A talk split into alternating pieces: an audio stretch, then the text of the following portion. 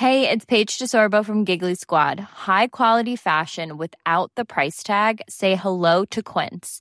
I'm snagging high-end essentials like cozy cashmere sweaters, sleek leather jackets, fine jewelry, and so much more. With Quince being 50 to 80% less than similar brands. And they partner with factories that prioritize safe, ethical, and responsible manufacturing. I love that. Luxury quality within reach. Go to quince.com slash style to get free shipping and 365-day returns on your next order. quince.com slash style. De retour sur le plateau de 90 minutes info, bienvenue si vous nous rejoignez. Nous sommes avec Ludovine de la Rochère, avec François Pupponi qui nous a rejoint, ancien député. Bonjour. Gérard Vespierre également avec nous et euh, Jean Messia. Euh, on va revenir hein, sur la crise des carburants. La France euh, touchée depuis quelques jours. Est toujours très compliqué de trouver de, de l'essence, particulièrement dans les Hauts-de-France et en Ile-de-France. Le gouvernement a été interpellé. Vous avez pu le suivre en direct sur CNews il y a quelques instants justement sur la question. Mais d'abord, nous allons prendre la direction de Puteaux. Nous allons rejoindre Régine Delfour pour faire un point de situation. Alors dites-nous, vous êtes aux abords d'une station essence. Comment est-ce que cela se passe? Oui, Olivier, nous avons changé de station-service. Nous étions à Suresnes et la station fermée. Donc nous sommes venus à Puteaux. Nous avons regardé sur les applications où on pouvait trouver une station euh, ouverte. Il y avait deux stations. Il y avait celle-ci et puis celle d'en face qui était ouverte, mais celle d'en face a fermé. Alors vous imaginez que c'est un peu euh, le chaos entre guillemets, puisque les gens ont dû faire le tour. Il y avait déjà beaucoup de fils. Il y a déjà une file euh, sur ce côté, puisque des gens prennent une perpendiculaire. La file là va tout le long euh, dans le centre de Puteaux, on voit les gens qui sont inquiets, ils sont euh, dehors, ils viennent régulièrement euh, voir s'il reste du carburant. Le gérant nous a assuré qu'il restait du samplon 98 et du gasoil au moins jusqu'à 20 heures. Et en fait, ces automobilistes sont plus, euh, plus qu'excédé, euh, Olivier, parce qu'ils ont appris que la grève était reconduite. Il y a beaucoup d'artisans, il y a des chauffeurs de taxi, euh, des infirmiers libéraux, beaucoup de professions libérales qui nous disent qu'en fait c'est un, un, manque à gagner ces heures. Là, on est à deux heures d'attente pour faire le plein. Alors ils espèrent que le gouvernement va réussir à sortir de ce conflit. Merci beaucoup Régine pour ces précisions. Régine Delfour avec Charles Pousseau, donc à plutôt aux abords d'une station essence. Le gouvernement, je le disais, qui a été euh, interpellé il y a quelques instants sur cette euh, crise, le gouvernement malmené, notamment par Éric Ciotti, qui a dénoncé un manque d'anticipation. Elisabeth Borne a fait des annonces, on va y revenir, mais peut-être un, premier tour de table. Le gouvernement a-t-il effectivement manqué d'anticipation, ou en tout cas tardé ces derniers jours pour faire face à cette crise, Jean Messia?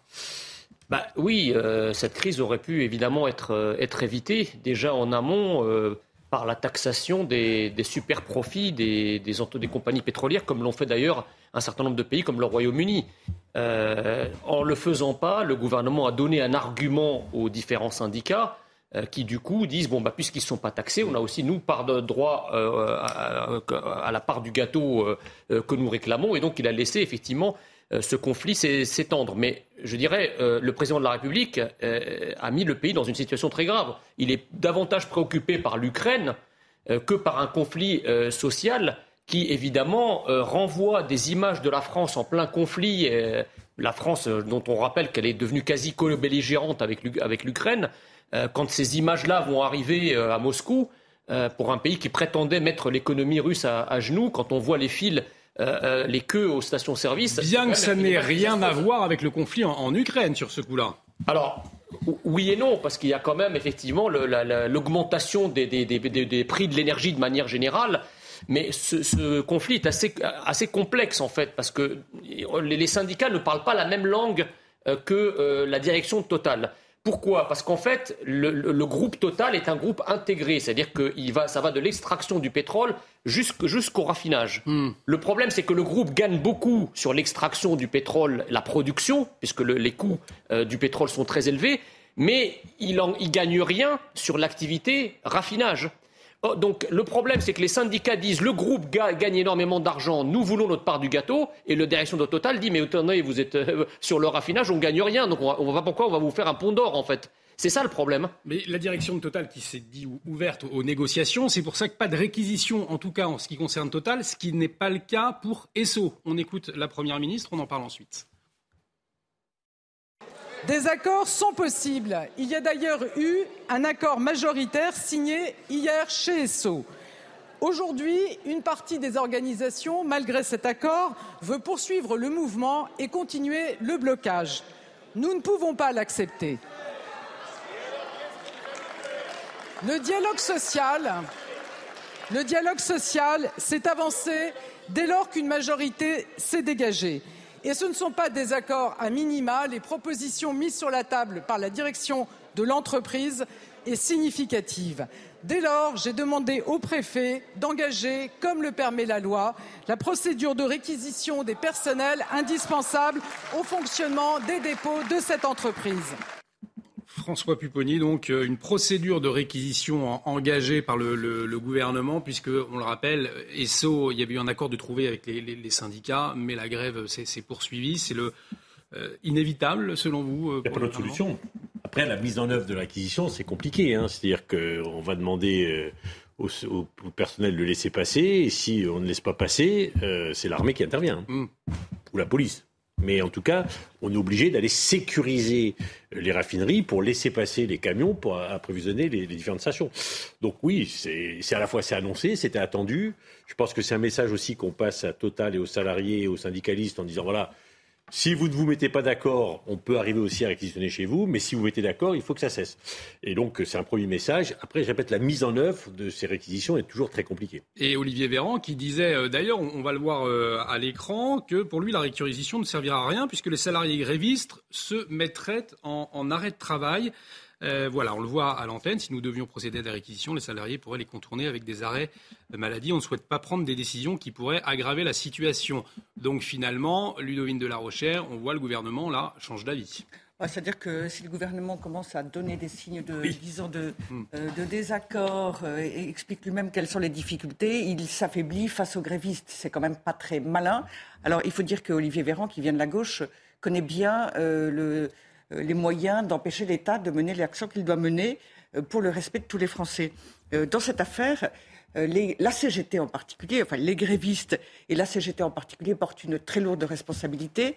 Et si on a une approche plus enfin, politique, là on avait les questions au gouvernement et on a vu que LFI était extrêmement négatif à l'égard du gouvernement, ce qui est absolument grandiose. Ça ne nous étonne pas évidemment, mais là ce qui est grandiose, c'est que LFI euh, et du même bord politique euh, de l'extrême gauche, donc, euh, que la CGT.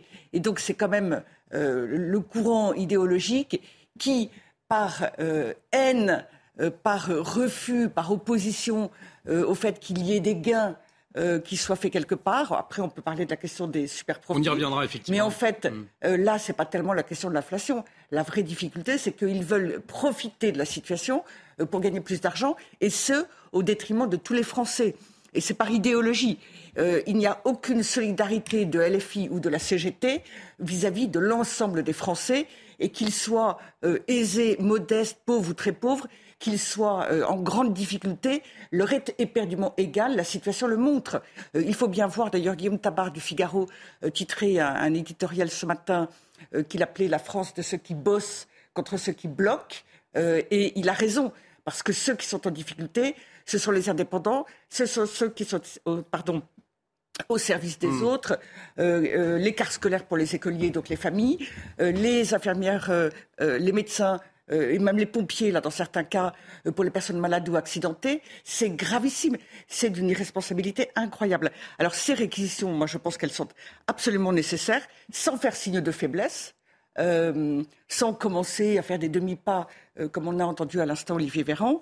Et euh, l'État doit savoir enfin se montrer ferme face à ceux qui utilisent la force et le chantage et finalement le sabotage de l'économie française. On va parler des, conséquences éventuelles de ces réquisitions, mais une question, Gérard Vespierre. Euh, c'était dimanche, Elisabeth Borne qui avait annoncé le déblocage de stockage stratégique. Euh, on ne les voit pas pour le moment, finalement, ces, ces stockages stratégiques. Ça se passe comment? Bah, Écoutez, c'est aussi un problème de disponibilité. Les, choses ne se font pas d'un coup de, baguette magique. Quand vous avez des, régions entières. On parlait tout à l'heure des, Hauts-de-France qui sont effectivement dans une situation euh, difficile. vous ne pouvez pas tout d'un coup approvisionner une partie importante du territoire avec quelques camions-citernes, n'est-ce pas? Mm. Il faut vraiment que le système puisse se mettre en, place. Mais pour élargir un, petit peu le débat, actuellement, on a deux, deux problèmes. On a un problème de prix, et ça, c'est effectivement lié aux circonstances internationales. Et puis, on a un problème de disponibilité euh, lié au blocage. Et là, c'est effectivement une partie infime euh, de la population euh, dans une seule entreprise qui est quand même confortablement, globalement rémunérée, bien au-delà des moyennes et peut-être même dans les 10 meilleurs pourcents, les 10 plus hauts pourcents des rémunérations en France, parce que le secteur pétrolier est très bien rémunéré, mm. il trouve moyen, malgré cette position très favorable, de demander euh, par rapport à la situation quand même très difficile du hmm. reste de la population. Donc là, il y aura peut-être des règlements. Bah, enfin, je, suis, disons, relativement d'accord avec vous. Il est vrai qu'effectivement, les, salariés euh, du secteur pétrolier, et les ouvriers en particulier, sont parmi les mieux payés du monde industriel. Ça, c'est incontestable. En revanche, euh, le problème, si vous voulez, c'est que les milliards que se partagent les, actionnaires donnent l'impression qu'il y en a certains qui se gobergent pendant que d'autres n'ont pas leur juste part au gâteau. Donc en fait, tout est relatif. Là, euh, donc, les raffineries viennent de proposer une augmentation de 6,5% euh, des salaires, des salaires, sur les salaires les plus modestes en plus d'une prime de 3 000 euros avant l'intéressement et la participation qui devraient être très élevés en raison des bénéfices euh, extraordinaires faits par la compagnie. Donc je pense que là, euh, ils ont quand même obtenu euh, une, part, une part non négligeable, en tout cas correcte, acceptable du gâteau. Enfin, je veux dire, quel autre ouvrier aujourd'hui dans d'autres secteurs industriels peut se prévaloir, de, passez-moi l'expression, de, de palper autant. Euh, voilà. Euh, Ludovine de la Rochère et François Quand euh, les profits des entreprises, et y compris des grandes entreprises de la pétrochimie, baissent, on ne baisse pas les salaires de ces, de, de, de ces employés, de l'ensemble des salariés. Donc, pardon, mais je ne vois pas pourquoi il y aurait de manière automatique une hausse des salaires. Il faut une hausse des salaires équivalente à l'inflation. Il faut dans certains cas des primes. Mais après, pour ma part, je trouve que l'opération de Total, qui était de faire payer moins 20, moins 20 centimes d'euros à la pompe pour tous les consommateurs et utilisateurs d'essence, c'est-à-dire les a pas empêché de s'enrichir le Hein. Eh bien, en tout cas, c'est efficace pour tout le monde. Euh, c'est immédiat, et je trouve que c'est plus juste. Oui, mais est-ce que vous, si vous voulez, François Total aurait pu anticiper ça. Ils ont gagné beaucoup d'argent, ils ont distribué des bénéfices, même si effectivement ce n'est pas la branche raffinerie, mais on sait très bien comment ça fonctionne dans le groupe.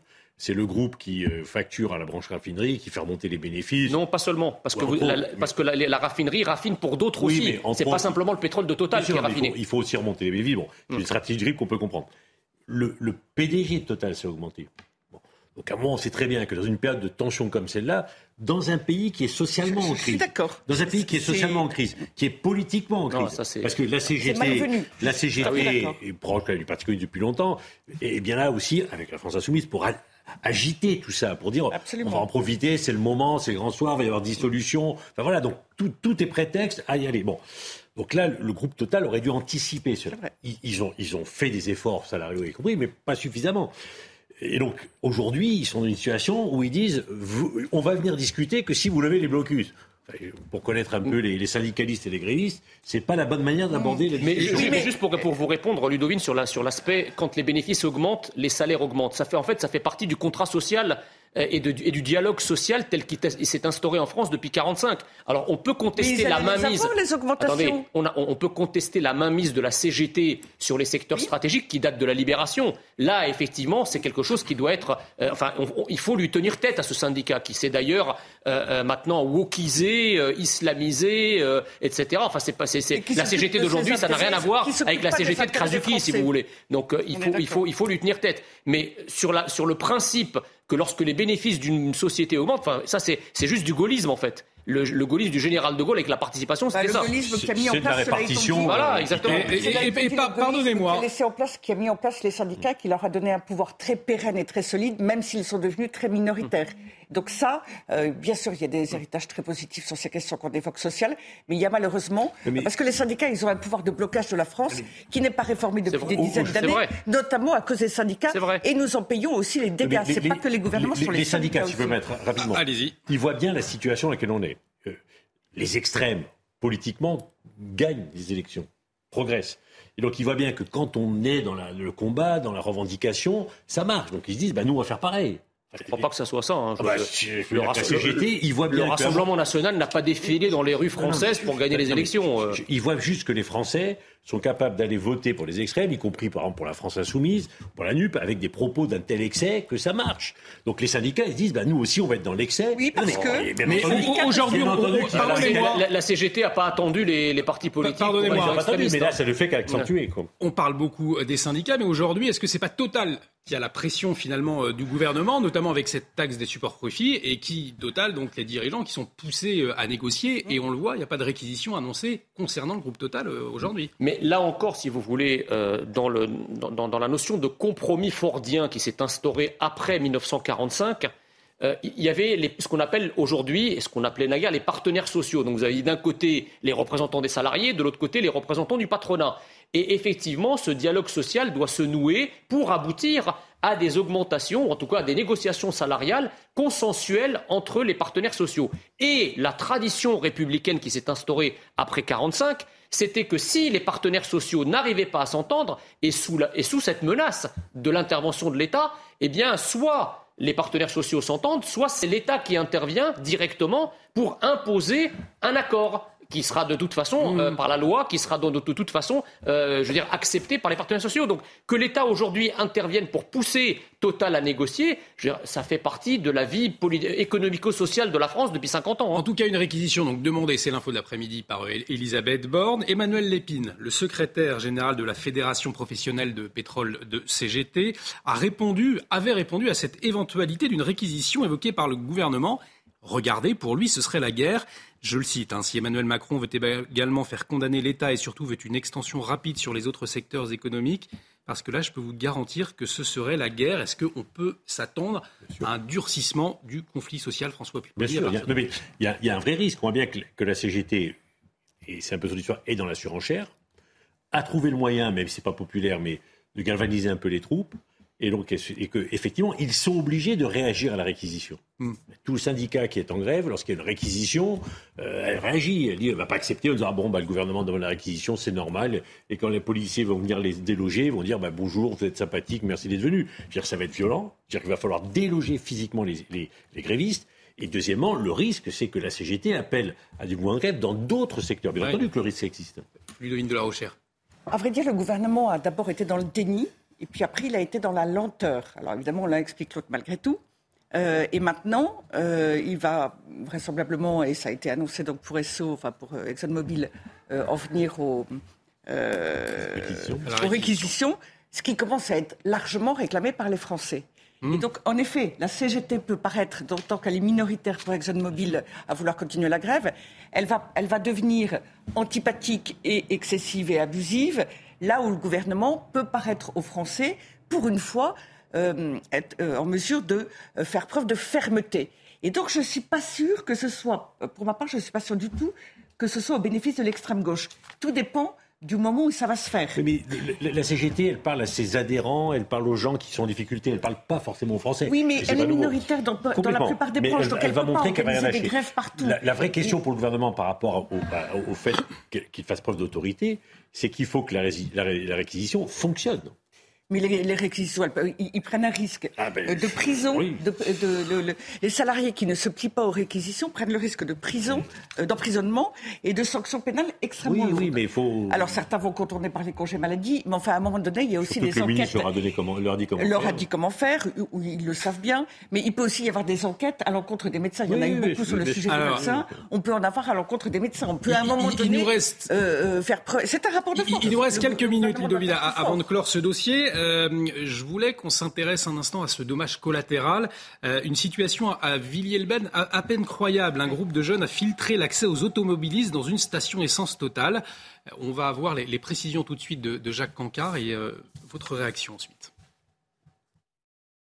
Hier, en fin d'après-midi, deux clientes de cette station-service de Villiers-le-Bel appellent les policiers pour les prévenir que plusieurs individus sont positionnés au niveau des pompes à essence et filtrent l'accès pour les automobilistes. Concrètement, les automobilistes qui sont du coin, les riverains, peuvent se servir en carburant, mais pour les autres, eh bien, l'accès leur est refusé. Ces individus en question leur imposent leurs propres tarifs avec le carburant qu'ils ont eux-mêmes chargé dans des bidons à essence. Mais en cas de refus de ces automobilistes qui ne veulent pas payer ce prix-là, eh bien, le ton monte. Quelques voitures auraient même été caillassées. Rapidement, au bout d'une heure, la police est arrivée sur place. À ce moment-là, les individus en question se sont éparpillés et ont pris la fuite, excepté un qui a été interpellé. Il est aujourd'hui en garde à vue. Il s'agit d'un jeune homme de 24 ans qui habite dans la cité juste en face de cette station-service. L'enquête, elle, est toujours en cours pendant que la file d'attente ici continue de s'allonger.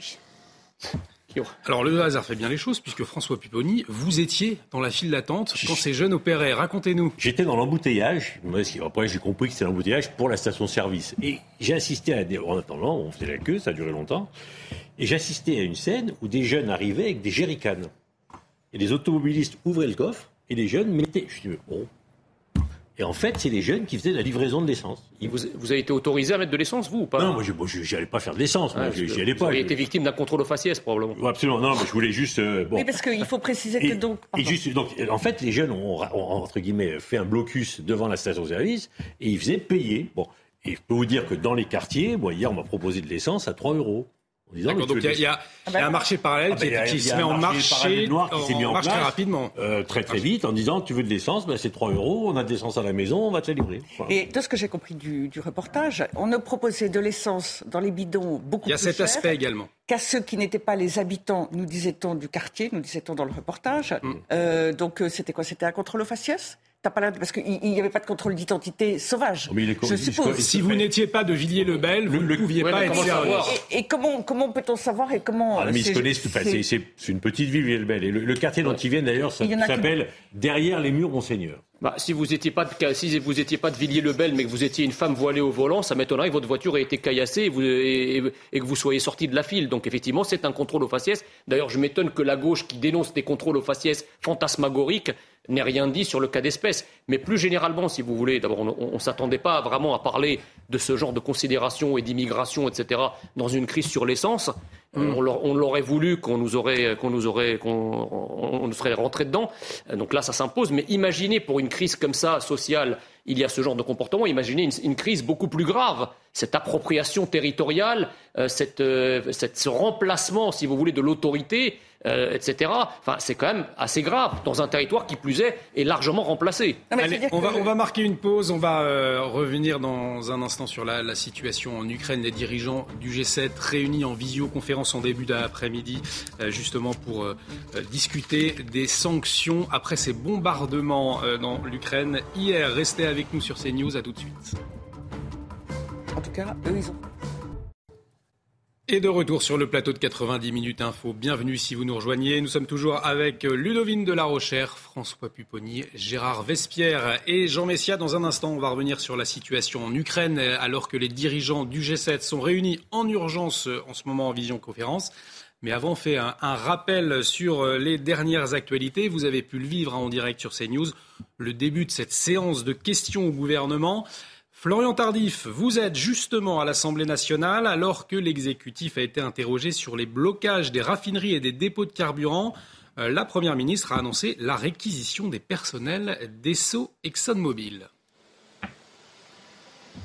Oui, la situation euh, ne s'améliorant pas malgré les nombreux échanges euh, des euh, derniers jours entre Elisabeth Borne et les syndicats. Le gouvernement a donc décidé d'utiliser la manière forte en quelque sorte. La Première ministre, lors des questions au gouvernement, a expliqué qu'elle avait demandé au préfet de lancer une procédure de réquisition à l'encontre des salariés d'Exxon afin de libérer les dépôts pétroliers. Et si aucun accord n'est trouvé dans les toutes prochaines heures, le gouvernement pourrait faire de même également pour les salariés de Total. Les Français ne peuvent être les victimes de ces désaccords. C'est ce qu'a expliqué la Première ministre pour justifier cette décision de l'exécutif. Réaction de l'opposition, réaction de Mathilde Panot, la présidente du groupe LFI ici à l'Assemblée nationale. Elisabeth Borne préfère utiliser la matraque, la matraque plutôt que la calculatrice, c'est-à-dire une revalorisation qu'elle juge légitime compte tenu des bénéfices records qu'ont réalisés ces derniers mois les deux groupes. Merci Florian pour toutes ces précisions. Florian Tardif en direct de l'Assemblée nationale avec Jean-Laurent Costantini. En attendant, les files d'attente s'allongent dans les stations-service, 30% impactés selon l'exécutif. Les Hauts-de-France et l'Île-de-France particulièrement touchés. Écoutez ces automobilistes à Montreuil en région parisienne. Je suis depuis 7 h du matin pour, euh, mettre de l'essence. Et, euh, voilà. Euh, concrètement, c'est une galère. Là, je vais rentrer chez moi parce que là, j'ai déjà fait deux stations. Euh, on m'a dit c'est vide, il n'y a pas, et voilà quoi. Là, je vais rentrer. Après, je ne sais pas quoi faire. Le matin, je viens de faire 3-4 pompes. J'ai commencé par le blanc mini, et la A3, la A1, pareil. Et la crise des carburants, Laurence Ferrari y reviendra à partir de 17h dans Punchline. La colère des policiers qui ne faiblit pas contre la réforme de la police judiciaire. Les opponents dénoncent le risque d'un nivellement vers le bas de la PJ et un renforcement du poids du préfet dans les enquêtes. Plusieurs opérations de contestation ont eu lieu en France ces derniers jours, comme à Paris euh, tout à l'heure. Même si les policiers de la préfecture de police de Paris ne sont pas concernés, ils soutiennent leurs collègues.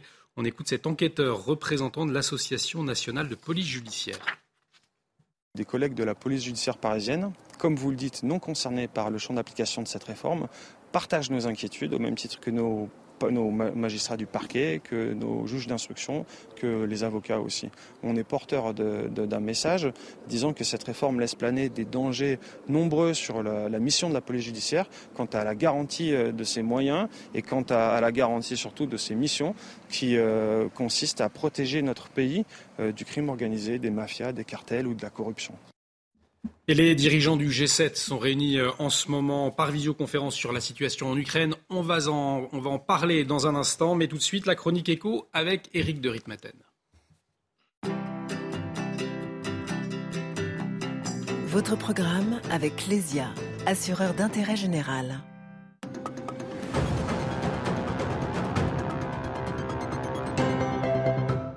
En matière de réquisition de personnel, eh bien, il n'y a vraiment qu'un seul exemple de réussite. C'était en 2010. À l'époque, il s'agissait de débloquer une raffinerie en Seine-et-Marne. Le préfet avait ordonné la réquisition de l'ensemble du personnel, mais les syndicats avaient porté l'affaire devant la justice parce qu'ils estimaient qu'il y avait atteinte au droit de grève. Alors finalement, après plusieurs allers-retours devant les juges, les tribunaux avaient quand même donné raison à l'État car il y avait menace réelle sur l'approvisionnement en carburant. Or, dans le cas précis actuellement, eh bien, cette procédure de réquisition n'est possible légalement que pour maintenir un service minimum. Or, si on regarde le nombre de stations vraiment bloquées, elles ne sont que de l'ordre de 30%. Et donc, l'ordre de réquisition pourrait être tout simplement bloqué.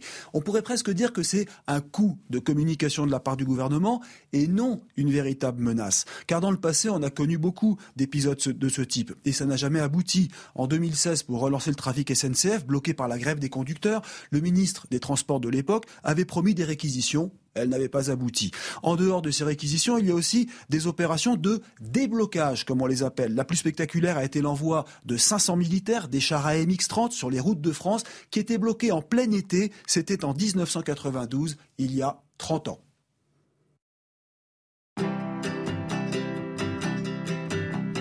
C'était votre programme avec Clésia assureur d'intérêt général.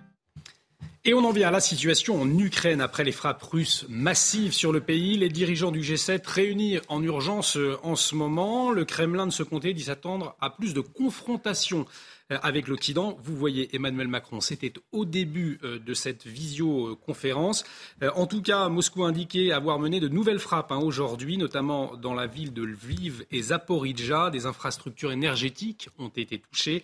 Dans la ville de Kiev, des sirènes entendues ce matin, obligeant les habitants à se cacher. Écoutez ces témoignages. Après les tirs de roquettes d'hier, quand j'ai compris que ça ressemblait à ce qui s'était passé le 24 février, j'ai eu peur. On ne pensait pas que ça se reproduirait dans le centre-ville. C'est du terrorisme. On comprend qu'on n'est pas en sécurité chez nous. Deux murs et un sous-sol ne nous sauveront pas. Gérard Vespierre, on, voyait ces derniers jours sur le terrain l'armée russe reculer avant euh, ces bombardements, hein, euh, notamment euh, sur, à Kiev, avant, et avant le, bombardement du pont. Est-ce que ça signifie que finalement l'armée russe, elle a encore des, ressources ou c'est le signe, cette utilisation de l'artillerie, d'une certaine faiblesse Écoutez, oui, bien sûr, elle a des ressources. C'est un pays de 144 millions d'habitants qui a envahi un pays de 40 millions d'habitants. Donc les ressources sont à, l'évidence euh, supérieure. Mais il n'y a pas que les ressources qui comptent, il y a la disponibilité et puis la motivation des gens qui utilisent ces ressources. Donc euh, c'est là le grand point faible de l'armée russe, c'est que l'armée russe se demande ce qu'elle fait en mmh. Ukraine. Euh, les exemples de jeunes conscrits, enfin, ou de jeunes russes qui se sont retrouvés en Ukraine se demandant mais pourquoi on envahit un, pays cousin, un frère. Donc, euh, et en plus, euh, l'efficacité de l'armée euh, ukrainienne donc leur a fait effectivement très très mal. Et depuis maintenant un mois, il y a plus de 10 000 kilomètres carrés de terrain qui ont été repris par l'armée ukrainienne. Donc effectivement, il y a une difficulté. Il y a des initiatives. Le pont de Kerch en est effectivement le fameux pont Poutine en, hmm. est aussi un, exemple. Et le fait nouveau, c'est le mot utilisé par Vladimir Poutine hier euh, ou avant-hier euh, d'asymétrie, une réponse asymétrique au bombardement du pont. Ça veut dire quoi? Vous bombardez, vous bombardez, nos installations, vous bombardez euh, des ponts, vous bombardez des dépôts, etc. Nous, nous allons bombarder des villes, nous allons bombarder des civils. Et c'est ce qui s'est passé, effectivement, depuis 48 heures. Donc, c'est cette réponse asymétrique et ce qui explique euh, la phrase d'Emmanuel Macron euh, hier en disant la guerre a changé de nature. On s'est beaucoup intéressé et interrogé sur le sens de cela. Ben, si on creuse un petit peu, en tout cas, voilà euh, l'explication que modestement hein, je peux apporter, c'est qu'effectivement, il y a ce changement entre les Ukrainiens qui bombardent des installations, et bon, effectivement, il y a eu quelques trois morts, je crois, dans le bombardement du pont, mais c'est autre chose que de bombarder volontairement des villes et de le faire savoir et de le faire. Jean Messia. Alors, je, suis d'accord avec vous, euh, mais disons que le côté spectaculaire, bien. le côté spectaculaire et massif de l'attaque de l'attaque russe sur les villes ukrainiennes ne doit pas masquer, euh, fort heureusement d'ailleurs, le très faible bilan humain de ces attaques et également d'ailleurs les, faibles bilans euh, matériels, parce qu'il n'y a pas non plus des grandes infrastructures euh, stratégiques qui ont été touchées et encore une fois assez peu de victimes. Alors moi je laisse un peu le bénéfice du doute. Est-ce qu'il s'agit du miracle de l'inefficacité des missiles euh, russes anciennement soviétiques ou est-ce que c'est une volonté de Poutine de ne pas perpétrer un bain de sang? L'avenir nous le dira. La deuxième chose, c'est qu'effectivement, euh, un, pays civilisé, lorsqu'il estime être victime d'une attaque terroriste, c'est ce que dit le, langage du Kremlin.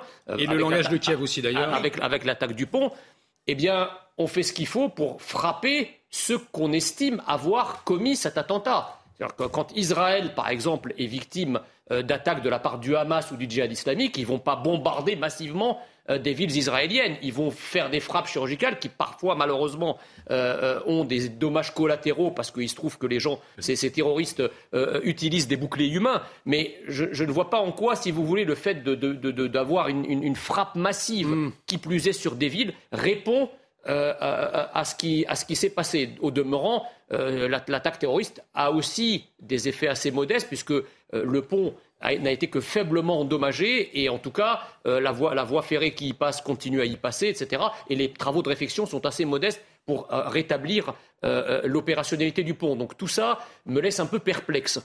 La France, la guerre a, changé de nature, disait hier Emmanuel Macron. Vous le rappeliez, Gérard Vespierre. Le Kremlin, de son côté, dit s'attendre à plus de confrontations avec l'Occident. Est-ce qu'on se dirige, la question est cache, vers une guerre totale? Tous les signaux sont réunis? À la fois, tous les signaux sont réunis. Il y a aussi la montée en puissance de, la communication du Kremlin sur euh, l'utilisation de l'arme atomique, sur euh, la confrontation plus importante avec l'Occident. On voit bien qu'on est à un tournant. Hmm. Euh, alors, soit c'est effectivement de la communication, parce qu'il y a quand même eu le discours de Joe Biden l'autre jour, disant il faut trouver, enfin globalement, il faut trouver une porte de sortie diplomatique à, à, Poutine, parce qu'on voit bien qu'on est au bord de la catastrophe. Mais que tout le monde espère qu'il va y avoir un moment un sursaut d'intelligence et qu'on va être capable de rentrer, que la diplomatie va reprendre son œuvre et qu'on va être capable de trouver une solution. Voilà. Euh, parce que là, effectivement, à force d'aller de mal en pire, on, est au bord de la catastrophe. Effectivement, on savait très bien que. Alors, moi, je suis pas sûr qu'on puisse dire que l'attaque du pont soit une attaque terroriste. Je pense que c'est un acte de guerre. Ils sont en guerre. Euh, bon, bah, chacun attaque l'autre comme il peut attaquer l'autre. Je ne sais pas qui, qui, a tort ou raison, mais euh, donc il y a eu un acte de guerre avec une réponse dans une guerre qui prend une nouvelle proportion. C'est-à-dire que si effectivement les Russes ont décidé maintenant de dire, bah, nous on va plus forcément rentrer euh, avec nos blindés, mais on va attaquer, on va tirer systématiquement sur les villes ukrainiennes maintenant pour un certain temps et que l'Occident, l'OTAN continue à fournir des armes aux, Ukrainiens, il y a un moment, on ne sait pas où ça s'arrête. Je vous propose d'écouter Volodymyr Zelensky et Vladimir Poutine justement parler de terrorisme, parce qu'il y a aussi une guerre des mots dans cette guerre. On les écoute. Une désignation officielle de la Russie comme État terroriste est nécessaire à tous les niveaux. Il faut limiter les contacts économiques avec la Russie. On ne peut pas sponsoriser le terrorisme. Il faut une condamnation claire de chaque étape de l'escalade russe, des attaques terroristes jusqu'aux tentatives criminelles d'annexion de notre territoire. Le régime de Kiev, par ses actions, s'est mis au niveau des groupes terroristes internationaux les plus il est juste impossible de laisser ces crimes sans réponse. Si ces actes terroristes sur notre territoire perdurent, les réponses de la Russie seront sévères et proportionnelles au niveau de menaces infligées à la Fédération de Russie.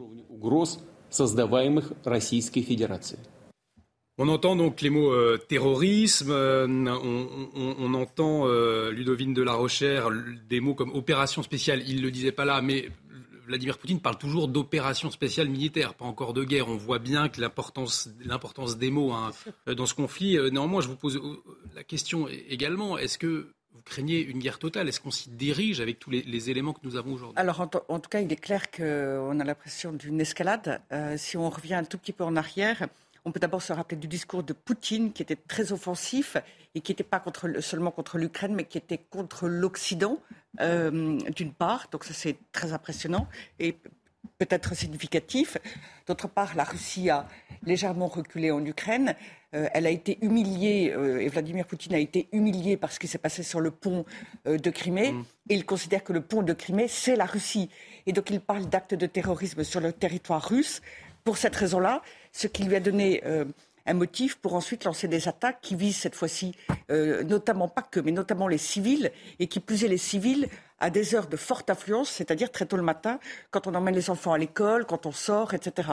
Euh, ça n'était pas non plus à n'importe quel moment. il y a un autre aspect inquiétant, ou plutôt deux autres, c'est que, semble-t-il, il cède face à la pression des plus radicaux, euh, autour de lui qui lui demandait, des plus radicalisés, je ne sais pas comment il faut dire, qui lui demandait d'aller plus loin, taper plus vite et plus fort. Euh, et, là aussi, ça peut être vu euh, comme un signe de, faiblesse. Qui dit faiblesse dit aussi risque de se sentir acculé et donc de réagir de manière encore plus encore plus forte. Gérard Vespierre voulait vous répondre sur un point. enfin, aussi sur ce que vient de dire notre ami Pupponi sur le risque nucléaire, n'est-ce pas? Je crois qu'il faut être très très, très prudent. Euh, parce qu'il y a les discours et puis après il y a les actes. Donc au niveau des discours, effectivement, euh, Poutine s'est laissé euh, aller, mais au niveau des actes, qu'est-ce qu'on aurait pu craindre? À partir du moment où il y a eu les référendums et que les territoires ont été déclarés unilatéralement terre russe, à partir du moment où les Ukrainiens prenaient ces territoires-là, effectivement qu'il puisse y avoir des frappes nucléaires. Pas du tout. Qu'est-ce qu'a dit le Kremlin à ce moment-là? Nous allons reprendre ces territoires n'est-ce pas? Donc on oublie le nucléaire, on revient à la guerre symétrique euh, proportionnelle. Et qu'est-ce qui vient d'être dit hier par Vladimir Poutine? Nous aurons des réponses proportionnées. Ceci étant, le 17 février, euh, la CIA alertait et beaucoup euh, n'imaginaient pas que la Russie puisse envahir l'Ukraine, malgré les alertes euh, des Américains. Des pronostics. Et on a eu des, ces, mêmes alertes des déclarations, Des déclarations, et pas de n'importe qui, de Vladimir Poutine. Mm. Vladimir Poutine dit réponse proportionnelle. C'est-à-dire qu'on oublie le risque nucléaire. Voyez-vous, on, on l'écarte. Parce qu'on reste, on reste, cette fois-ci, dans la réponse directe vous m'attaquez au sol, je vous attaque au sol. Mais, il y a quand même, il y a quand même un problème, si vous voulez, c'est que tout le monde sait très bien que la guerre côté ukrainien est copilotée par les Américains.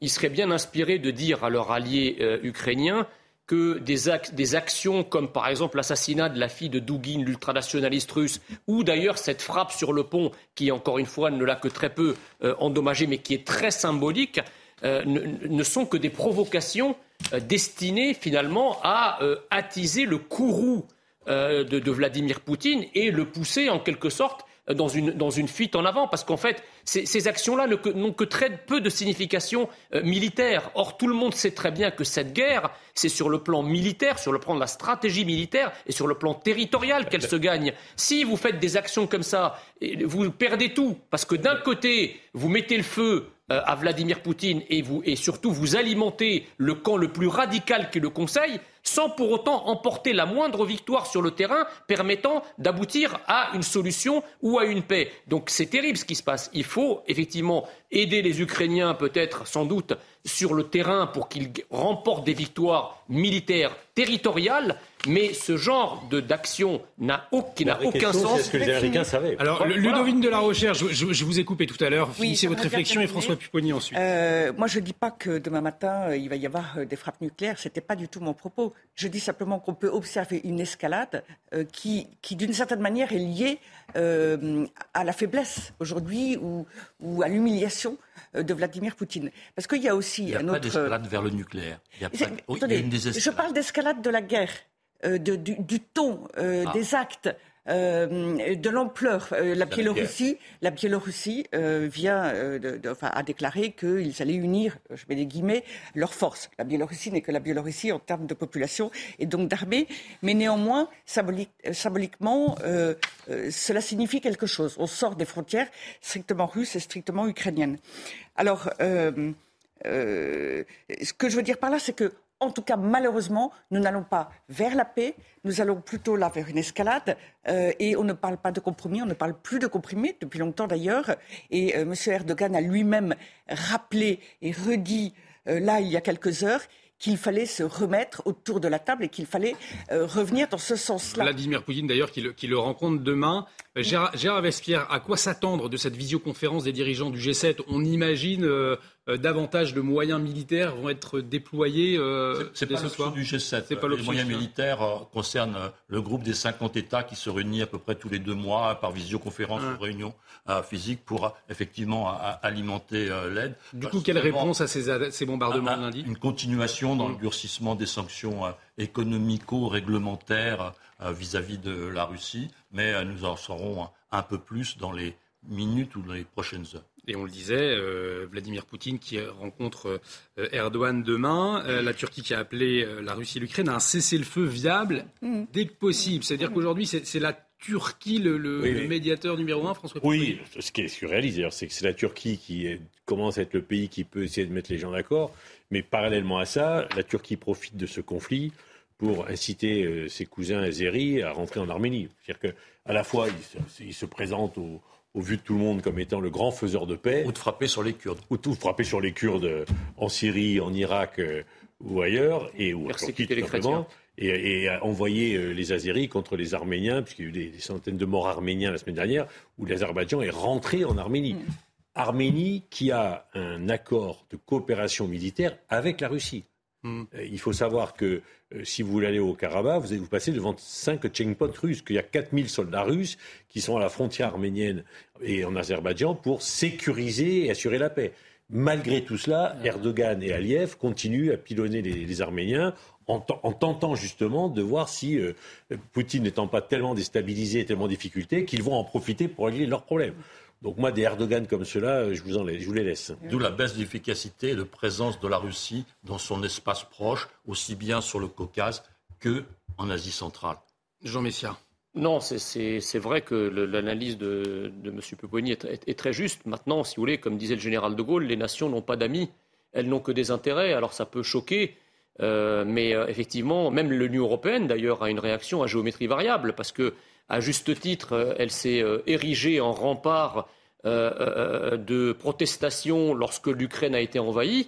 mais on n'a pas beaucoup entendu de protestations lorsque l'Azerbaïdjan a violé la frontière ukrainienne ou lorsque des, euh, pardon, arméniennes et lorsque des Arméniens ont été tués. Alors vous me direz, c'est pas la même ampleur, mais quand on défend un principe, ce n'est pas la quantité de morts, c'est le, le principe lui-même qui doit prévaloir. La deuxième chose, c'est que du côté ukrainien, vous avez effectivement des nations co-belligérantes qui aident militairement, financièrement et politiquement l'Ukraine. Ce sont les États-Unis, la Grande-Bretagne et dans une moindre mesure la France. Mais du côté russe, vous avez des pays alliés, mais qui ne sont pas partie prenante. Il y a la Chine, l'Inde et un certain nombre de pays non alignés, mais qui soutiennent du bout des doigts et qui n'aident certainement pas matériellement ni financièrement euh, euh, la Russie. Voilà, donc euh, la, guerre est un peu déséquilibrée au niveau des différentes alliances de part et d'autre.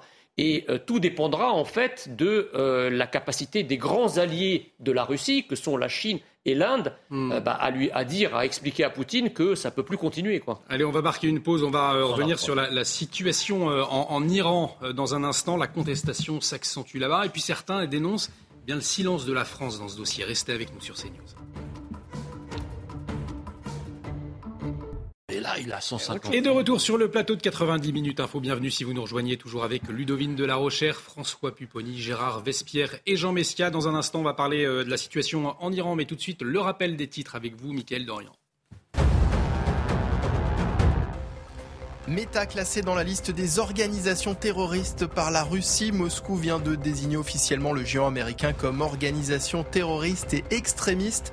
En mars dernier, un tribunal russe avait déjà ordonné le blocage en Russie de ces deux réseaux sociaux Facebook et Instagram.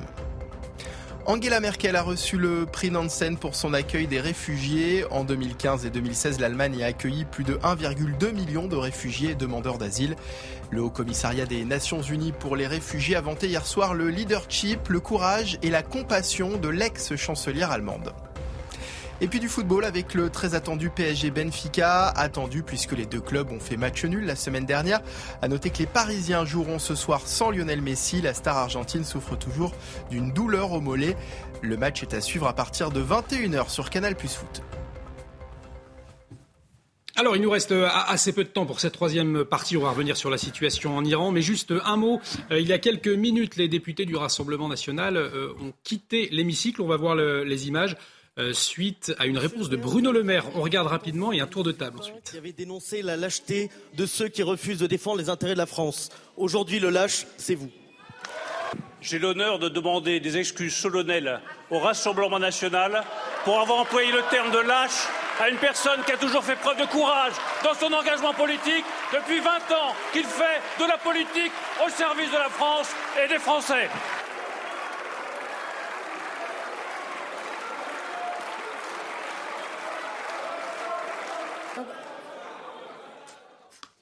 Et une réaction de, Marine Le Pen sur Twitter. Lorsqu'un membre de la représentation nationale pose une question à un ministre, il se doit d'y répondre sans menacer le principal groupe d'opposition. Le comportement de Bruno Le Maire à l'égard d'Alexandre Loubet est inadmissible et va à l'encontre des valeurs de la République. Très rapidement, euh, une réaction, euh, Ludovine de la Rochère Écoutez, en fait, euh, la séquence, si on la prend un petit peu plus en amont, on a d'abord eu Olivier Véran qui a été très insultant à l'égard du groupe du Rassemblement national. Et je pense que cela explique aussi cette réaction. Euh, qui paraît peut-être un peu vive de la part du Rassemblement national. Ce n'est pas dramatique de quitter l'hémicycle, mais c'est relativement rare. Euh, et euh, par ailleurs, je suis étonnée que Bruno Le Maire prenne personnellement et littéralement sur un plan affectif un mot qui a été lâché, qui n'est pas aimable, je vous l'accorde, mais je ne crois pas que cela justifie une demande solennelle d'excuses devant toute l'hémicycle. En un mot, François Pupponi, Jean Messia, très vite. Ça, ça, fait partie du règlement de l'Assemblée nationale. C'est ce qu'on a fait, c'est ce qu'on appelle des faits personnels il y, a, une règle d'or et de base dans l'Assemblée, dans l'hémicycle, c'est qu'on n'attaque pas la personne. Bon, on n'insulte pas, on la menace pas, et donc on peut demander des excuses pour faits personnels. Et là, sincèrement, qu'un député traite un ministre de lâche, oui, pas au niveau. D'accord, mais enfin, en, même, en, même, en même temps. je n'y étais pas, mais. Excusez-moi, je ne sais pas pour. Et, et sincèrement, que, que, le ministre réponde en disant écoutez, vous dites euh, lâche à quelqu'un et je vous demande des excuses. Il ne les a pas insultés, il a dit je vous demande des excuses. Parce qu'il n'a pas accepté de faire tâter. Non, non, mais bien Il s'agissait de l'acheter sur un sujet très précis. Donc oui, ils étaient Jean, Jean Messia, pour conclure, parce qu'on va parler d'Iran, il nous reste 5 minutes. D'une part, c'est pas évidemment pas Bruno Le Maire, dont la petite personne n'intéresse pas grand monde, que sa place de ministre qui en l'occurrence est ici visé. Oui, oui, mais c'est la, la, lâcheté du ministre, pas de la lâcheté de, de, de la personne. Ça, c'est la première chose. La deuxième chose, c'est que les, les, les, députés de la majorité et les ministres, d'ailleurs, ne se privent jamais de traiter les représentants du Rassemblement national d'extrémistes de droite, de fascistes et de je ne sais quel autre, de factieux et de je ne sais quel autre nom d'oiseau et, et, et termes dégradants. Je n'ai pas entendu une seule fois un de ces ministres ou un de ces députés présenter ses excuses à, aux députés du Rassemblement national. Donc, soit effectivement, on, charge, et la charge est un peu virile et outrancière, mais des deux côtés, on l'accepte, mais il n'y a pas deux poids, deux mesures, si vous voulez. Allez, on va, on, va avancer sur, sur, sur l'Iran. Le du gouvernement a tenu des propos aussi incroyables vis-à-vis du Rassemblement national et de ses députés. Donc, euh, et on aura l'occasion d'en redébattre très certainement sur, euh, sur CNews. On va parler de la situation à présent. Il nous reste euh, cinq minutes. La contestation s'accentue. Cela fait près de quatre semaines. Je vous le rappelle que les Iraniennes tiennent tête au régime des Mollahs après la mort de Masha Amini, cette jeune arrêtée par la police des mœurs, puis tuée ensuite. Les étudiants ont rejoint le mouvement. Ce sont les travailleurs pétroliers maintenant qu'ils rejoignent. Gérard Vespierre, est-ce qu'on est en train d'assister à un tournant en Iran? On aurait pu penser que la terrible répression hein, des autorités est raison de ce mouvement. Ça n'a pas l'air d'être le cas. Qu'est-ce qu'il en est? On est en train de passer progressivement de la révolte à la révolution. Et la mort de cette jeune femme a été l'élément déclencheur dans une situation qui était au bord du gouffre dans tous les domaines. Économique, 50% d'inflation, 20% euh, de euh, de chômage chez les jeunes. Euh, sociétal, il y avait déjà de nombreuses grèves toutes les semaines, tous les mois en Iran chez les travailleurs de la métallurgie, des manifestations des retraités, parce qu'il y a 50% d'inflation. Donc vous avez à ce moment-là effectivement une disparition des retraites. Donc vous avez un tissu social en Iran qui est complètement euh, à la dégringolade depuis des années et un pouvoir qui s'est enfermé dans la répression avec l'élection euh, au mois de juin dernier de Raisi, qui est accusé des pires crimes de 1988. Donc, voyez-vous, on est dans une nasse et cet, euh, cet, élément déclencheur où la femme est vraiment mise à l'écart de la société mm. euh, d'un point de vue vestimentaire, d'un point de vue juridique, dans ses relations avec son mari, dans le cadre du mariage, etc. Donc, du divorce. Du témoignage aussi. Oui, donc on est dans, un, dans une société bloquée, dans une société donc euh, euh, importante, parce que c'est 84 millions d'habitants. Donc euh, ça fait maintenant 43 ans bientôt que cette situation-là s'est dégradée. On est au bord du début d'une révolution. Alors, on a vu ces manifestations de soutien à Paris, Jean, notamment dimanche dernier, mais on entend des voix qui dénoncent un, silence trop important des autorités françaises ces derniers temps, un, soutien trop mou, finalement, à, ces femmes. Bah, oui, parce que je pense qu'ils sont le gouvernement français qui est d'obédience entre guillemets progressiste et qui croit qu'effectivement le voile est un acte de liberté. a, alors il y, a les, y, a les, extrémistes comme la, France insoumise qui eux euh, l'encourage, mais il y a les, les progressistes qui n'y voient aucun, euh, aucun, mal. Donc effectivement, vous ne pouvez pas sur votre propre, dans votre propre pays euh, fermer les yeux et encore mieux et encore pire, encourager un phénomène que vous allez prétendre combattre avec une, une crédibilité à, l'international. Il y a, cinq Français aussi qui sont détenus sur place. Est-ce qu'il n'y a pas aussi ce lien Bien sûr. C'est enjeu diplomatique aussi. Il y, a, cela, mais ce qui est beaucoup plus inquiétant, c'est que quand vous allez sur des réseaux, par exemple comme TikTok, vous avez effectivement toute une partie, pas tout le monde évidemment, mais énormément euh, de personnes de la diversité islamisée qui euh, euh, chargent finalement les femmes iraniennes qui brûlent leur voile en disant c'est une marque d'irrespect, etc. Donc ça c'est plutôt assez inquiétant d'avoir cet irrédentisme alter-identitaire sur notre propre sol. Et enfin, sur le plan plus géopolitique, ce qui se joue en Iran est fondamental parce qu'en fait, c'est le sort de la République islamique qui est en train de se jouer. Je vous rappelle quand même qu'en 79, c'est la République islamique d'Iran qui donne le coup d'envoi d'une forme de réislamisation de l'islam, puisque la République islamique entendait exporter sa révolution un peu sur le modèle des frères musulmans qui les avaient inspirés d'ailleurs au reste de la planète. Donc si jamais euh, sur le combat de ces femmes, la République islamique chancelle, et encore mieux si elle vacille, Là, c'est un autre monde qui s'ouvre et ça serait véritablement un coup d'arrêt à l'islamisation, euh, à la fanatisation de l'islam euh, qui euh, interviendrait pour le plus grand salut du monde. Ludovine de la Rochère et ensuite François Pupponi pour euh, oui, j'allais souligner que, euh, comme M. Vesper le disait, il y avait un certain nombre, enfin, il y a de grandes difficultés, de grandes souffrances pardon, pour ce peuple. Euh, et de ce que j'ai compris, et on a eu notamment le témoignage de Régis Le Sommier, le grand reporter qui, revenait de, qui revient d'Iran, et qui disait que beaucoup de femmes et de jeunes femmes et d'étudiantes le plus possible porter le voile sur l'épaule et ne cesser de tricher avec le voile. La population est assez importante, la police ne peut pas être derrière partout. Et donc l'incident qui est devenu une tragédie euh, pour cette jeune femme, bien sûr, euh, Macha Amini, a, fini, le feu a fini par euh, s'allumer, le feu a été mis aux poudres. mais finalement, cela a probablement couvé depuis un certain temps. il y a une centaine de victimes de la répression par le pouvoir, centaine de victimes depuis le début de ces quatre semaines depuis le début de ces événements. Et malgré tout, cela continue. C'est dire à quel point, effectivement, euh, il semble déterminé. La semaine dernière, on pouvait encore euh, euh, craindre que ça ne s'essouffle face à la terreur qui est exercée, mais cela se poursuit. Et ce que je voulais souligner aussi, c'est que c'est une révolte des femmes et qui a démarré suite à cette la tragédie qui a concerné cette jeune femme, mais qui a entraîné bien sûr aussi les hommes. C'est la population, mm. aussi bien féminine que masculine, qui est aujourd'hui dans la rue. François Pupponi, le mot de la fin, il nous reste 6 secondes précisément. Non, mais le, pouvoir euh, iranien pose un problème pour son propre peuple et pour toute la région. On sait très bien ce qui se passe euh, au Liban, on sait très bien ce qui se passe au Yémen. C'est une, en Irak, bien sûr, c'est une Kurde qui a été euh, mm. tuée hein, par la police. Et il ne faut pas oublier que les Iraniens ont été bombardés en Irak il y a encore quelques jours contre les Kurdes. du, gouvernement régional irakien. Donc c'est en train de prendre de l'importance et ils sont en grande souffrance pour le gouvernement, je trouve ça très bien, et en grande difficulté. Et j'espère qu'effectivement, la révolution qui est en train de pointer ira jusqu'au bout. Un grand merci euh, à, tous les quatre. En tout cas, l'actualité continue sur CNews. Dans un instant, Laurence Ferrari dans Punchline. Restez avec nous. Très bel après-midi sur notre.